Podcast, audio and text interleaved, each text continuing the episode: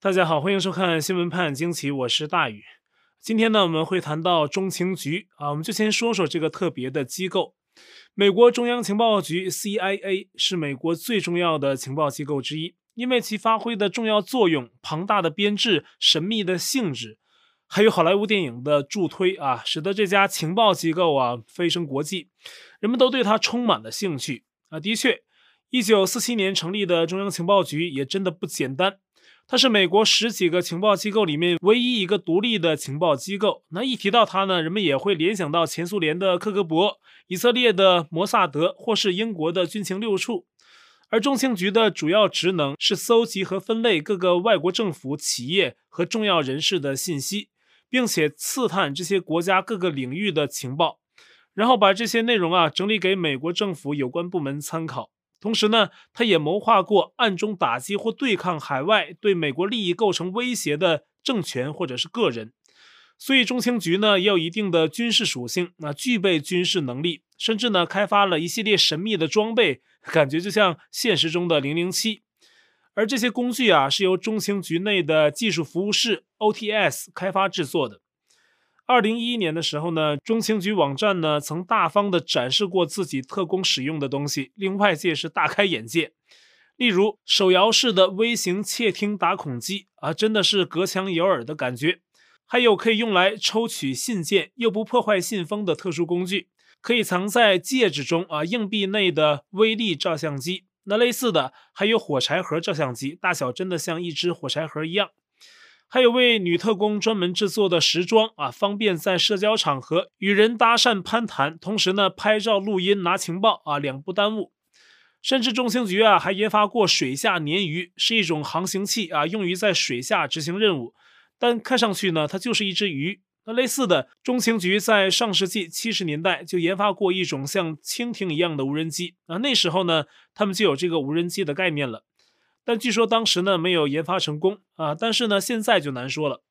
此外呢，中情局呢还有一系列的暗器啊，这都是早就向媒体公开过的了。例如微型毒标枪，射程可以达到七十六尺，而且呢这种毒标射入人体之后呢会溶解，无影无踪。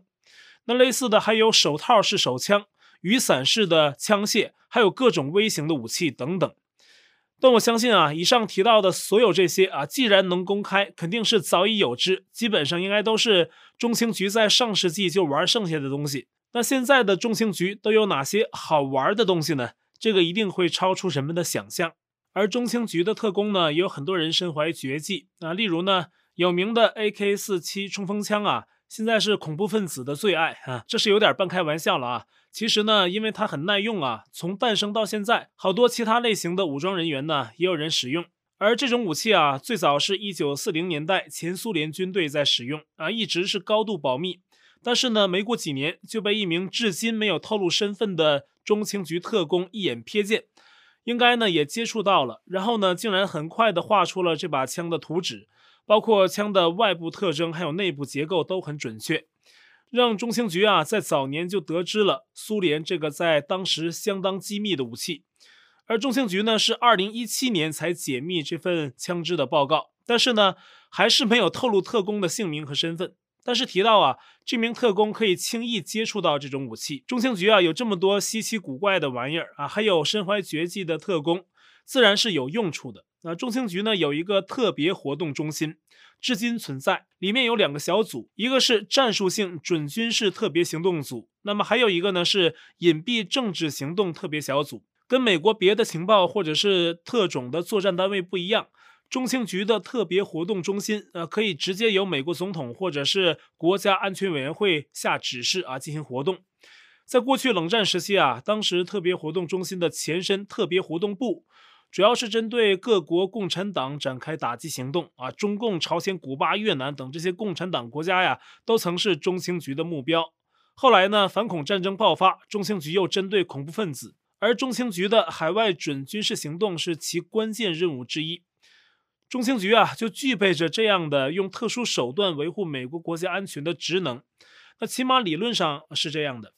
而现在呢，美国的最焦点已经不再是恐怖分子啊，从川普时代就已经完成了焦点目标的转移，变成了中共。就算是现在的拜登啊，也在阿富汗撤军的时候，也要喊一喊，撤军是为了更好应对中俄，拿这个当理由当挡箭牌，来消解外界对其失败的撤军策略的愤怒。不管拜登是不是真有抵抗中俄之意，但他这么说呢，说明抵御中共啊，已经在美国朝野成为共识，成了高于恐怖分子的新的重点。那么，今年十月七号，美国情报界神秘的中央情报局也对中共宣布了自己的一项大动作。中情局局长伯恩斯在这一天呢，发出一份声明，宣布成立一个新的高级别的中心，是为中共国量身打造、专门设定的啊，名字就叫中国任务中心。重点目标呢是对抗北京的对外影响，统筹中情局在中国的行动。那为此呢，中情局还会大力招募一批会讲中文的人。中情局长伯恩斯在声明中提到，中共是美国在二十一世纪最重要的地缘政治威胁。那中情局呢，会进一步加强集体工作，应对一个日益跟美国敌对的中共。而且他指出呢，中共给中情局的所有任务领域啊，都带去了挑战，就是在各个领域啊，都在制造麻烦。那一位中情局的高级官员还对媒体说，成立中国任务中心，就好比是中情局在冷战时期密切关注苏联。还有九幺之后聚焦反恐一样，也确实是啊，因为中情局在历史上从来就没有为中国设立过这样高级别的专门机构，这是第一次。此前有关中国的事务啊，都是在中情局的东亚和太平洋任务中心旗下运行。那现在单拎出来成立了一个新的中心，成了中情局多个高级别任务中心的一个。那么今后呢，这个中国任务中心啊，至少会每周开一次局长级的会议。推动中情局的对华战略，呃，中情局其他的关键任务中心啊，还包括反恐任务中心、反情侦任务中心等等。那这些任务中心的设立啊，都是为了相关领域的人更好的在一起工作，加强沟通合作啊，为情报取得还有搜集啊，获得更好的结果。那相应的，中情局新设立的中国任务中心，在同一份声明里面啊，该机构也宣布将合并原有的伊朗和朝鲜两个任务中心，将二者呀分别划入近东任务中心，还有东亚太平洋中心的下面。不过呢，虽说如此，中情局的人解释说，这不是意味着伊朗和朝鲜问题不重要了，而是出于资源分配和组织结构的考量。而单独设置中国任务中心啊，是说明中共这个问题太突出了，更加关键，是全球性的。这是中情局说的。但是呢，中情局目前并没有透露中国任务中心的负责人是谁。在中情局为应对中共威胁做出机构调整的同时呢，美国海军部长也在十月五号的海军学院演讲时透露，海军会在本周内发布一个国家战略指南文件。主要针对的仍然是遏制中共，同时保持美军在海上的优势。而这份战略的目标啊，这位海军部长说得很直接，就是要迫使北京放弃进攻台湾。他说，遏制中共占领台湾等扩张企图啊，是美国海军的终极责任。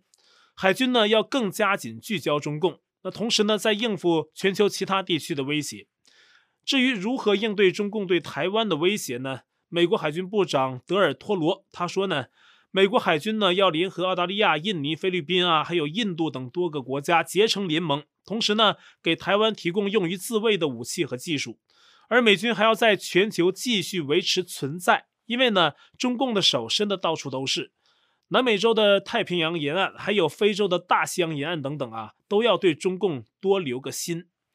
那么，中共《环球时报》啊，终于又按捺不住啊，在美国海军部长公开上述言论之后，立即发文反击，说美国海军部长狂妄，终其责任呢，竟然是阻止大陆收复台湾啊！但是呢，《环球时报》没有像威胁蔡英文那样啊，叫嚣政治让位，或者是恐吓台湾当局再走入什么地狱之门啊，只是引用外交部的说法，说美方言论呢，严重违反三个联合公报，极为错误和不负责任，要美国停止为台独打气撑腰。以实际行动维护台海和平稳定。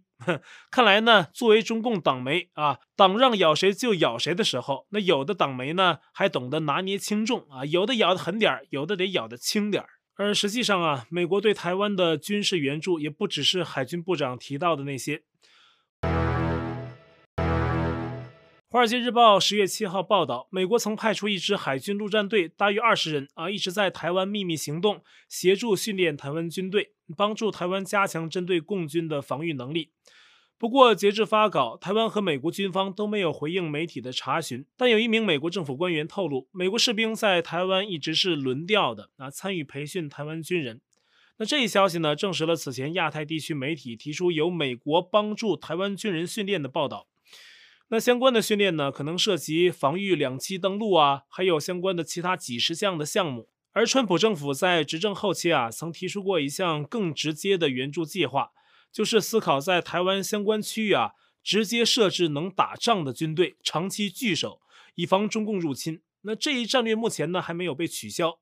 不知今后是否会在正式轨道上推动。那相应的，共军这边呢，也着实在加强对台湾的战争部署。日本共同社十月五号引述消息人士的话说，习近平在本周中央军委刚刚召开的一次会议上提到，还要继续加强对台湾西南区域的军事施压。这是在十月一号到四号中共军机大规模扰台之后提出的。那中共当局呢，还觉得不够。习近平呢还在会上说，中共要给外界的印象是随时准备好战斗。那也就是在共同社报道的同一天，台湾总统蔡英文在美国外交杂志发文，宣称台湾不会屈服，并且会战斗到底，展示决心的同时呢，也是希望得到国际上的更多支持。十月七号，法国参院代表团访问台湾，那么拜会了蔡英文。此次法国代表团访台呀、受到中共方面很大的压力，但是呢，行程照旧进行。法国一位智库研究员说呢，中共之所以对法国还有此前的捷克代表团访台如此过度紧张，是因为中共有改变现状的野心。他们希望全世界国家都不要有代表访问台湾，而本次访台的法国代表团也对台海和平表达关注。而代表团团长理查呀，他曾在一九九七年到两千零二年当过法国国防部长，也是有军人背景的。七号，蔡英文给理查颁发了特种大綬青云勋章。而实际上呢，中共军中对于如何对待台湾也有不同的声音在。人民日报在十月六号刊文啊，借着主旋律电影《长津湖》宣传所谓抗美援朝精神，就是鼓励人们就算只能当炮灰，也要冲到前线打仗。特别还提到啊，长津湖影片中，中共军人在面对装备先进的美军时，会拿着落后的军备、缺衣少粮，又是零下几十度的极寒条件下坚持战斗。但是事实上啊，历史上的长津湖之战，中共并没有占到便宜，美军完成了整编的撤退，而共军呢，在盲目的领导下，让大量的普通人家当兵的孩子被冻死、战死，成了真正的炮灰。中国大陆知名媒体人罗昌平在十月六号发微博说：“长津湖战役被冻死三个连，大约两百人。中共自己把这称之为‘冰雕连’，而罗昌平呢，则称为‘沙雕连’。他揭露啊，当时中共在朝鲜的一些军队里面呢，并没有把御寒的衣物及时发到军人手中。那同时呢，中共为了完成作战任务，强令军队扔下辎重，包括棉衣啊，快速行军到指定地点，结果冻死冻伤无数。”可这篇讲真话的微博呀，已经被禁言，连党媒都开始炮轰罗昌平。在中共之下呀，说真话成了一件极具冒险精神的事儿。大家都知道啊，有个英国人啊，不少人叫他贝爷，他把野外极限生存拍成电视节目，全球火爆。但现在想想呢，这贝爷呢还不够冒险，他或许可以啊，选择去中国，并在中国的微博上啊说几句挺台湾、挺香港的话。这可能比任何丛林冒险都更具挑战。那这是刚刚谈到人民日报那篇文章啊，延伸出来谈到的一些内容。那虽然这文章是人民日报发的，其实呢是中共的军事科学院撰写的。而就在上个月的解放军报上，还有一篇文章啊，似乎跟这篇文章观点发生了对撞。解放军报的文章说，用人群挡大炮是愚蠢的，匹夫之勇不可行，没有实力，只能是夜郎自大的盲目自信。不管军人如何争论哈，其实呢，外界也只是看个热闹，因为呢，军队怎么样行动，最后都是中共高层拍板。不过，中共也有个担心，就是手里拿着充足的枪支弹药的军队，在任何战争开打之前，会不会有任何部队出现倒戈？这是中共当局绝不希望见到的。那就在台海问题升温之时呢，十月六号，美中双方还在瑞士进行了长达六小时的会谈。中方代表是杨洁篪，美方是国家安全顾问苏利文。与会人员透露啊，双方比三月份阿拉斯加的会谈火药味淡了许多，气氛似乎比较令人满意。可是根据最新曝光出来的会议内容，好像事实并不是这样。那么七号，美中双方各自发表了对此次会议的声明。那双方声明显示啊，六小时的直接密谈中，话题涉及贸易、气候、新疆、香港、南海以及与中共对台湾的武力威胁升级等议题。但是呢，基本都没有共识。不过呢，说在这种基础上进行了言论交锋。例如呢，苏利文在会上提出人权和台海安全问题，强调了美国立场和原则，并且说呀，双方有关台海议题的交流激烈而直接。那杨洁篪这边呢，在台湾问题上是反过来要求苏利文给递话啊，让美国别继续批评中共内政。那并且说呀，新疆、香港、台湾都跟美国无关。那么按照知情的美方官员对美联社的说法。杨洁篪啊，相比三月份阿拉斯加的战狼枪是收敛了一些，那这次表现的正常了。那么实际呢，也仅仅只是收敛了一点而已。但是看上去啊，是换汤不换药，而结果呢，其实说明了一切，因为美方官员并没有说双方在会上达成了任何共识，也就是说呢，包括台海问题在内，好多问题都在那里僵着，没法推进。这也许跟另外一个原因也有关系，就是习近平当局目前正忙着明年二十大权力过渡，党内的斗争也好，讨价还价也好，那么很多事儿呢还没有尘埃落定。十月七号，曾庆红的侄女曾宝宝啊又发推文说：“专业的事儿交给专业的办，屁股决定脑袋的政策呀，交给屁股坐的最定的那个，其他七嘴八舌的致谢不虑。”这条微博呢，可能指的是啊，最近他的公司花样年因为债务违约问题持续发酵，走入了困境。自由亚洲电台采访金融学者陈有成说，曾宝宝呢，可能是觉得过往靠山已经靠不住，或许呢要逐步放权了，准备把企业股份呢让给或者是分给国企，意味着曾庆红家族在内斗中的颓势。而接下去十一月份的中共六中全会，明年秋天的二十大。这都是中共政治生活的重要节点。那两次会议啊，或都将透露出中共内斗中的阶段性成果。而六中全会马上就到了。此前有分析说呢，习近平可能效仿历史啊，推出历史问题决议，像一九四五年六届七中全会和一九八一年十一届六中全会推出的类似文件，是分别清算之前领导人的错误啊，也是分别巩固了毛泽东和邓小平的领导。那么这次六中全会，习近平呢，若也推出个历史问题决议，不知会不会针对前任党魁江泽民派系的问题，抛出重磅的内容。十月五号，党媒央视网呢还发表文章说呀，遵义会议是生死攸关的转折点，强调这次会议呢确立了毛泽东的领导地位，让中共转危为安。那么这一定是在为接下去的会议做预报。啊，就看时间点是落在十一月的六中全会，还是明年的二十大了。而在中共历史上，任何领导人要确定领导地位，一定是要打倒或者否定一个或几个前任的领导人的。看上去呢，中共的内斗大戏呢还在后面。好，我在 Telegram 上面的官方公告群是 t.me 斜线大于 news，观众讨论群是 t.me 斜线 xwpajq 下划线 us。节目信箱是 XWPAJQ IG mail dot com 还有我的会员网站网址是大于 U S dot com 也欢迎您订阅本频道并点击小铃铛获得节目发布通知。那感谢您的收看，我们下期再会。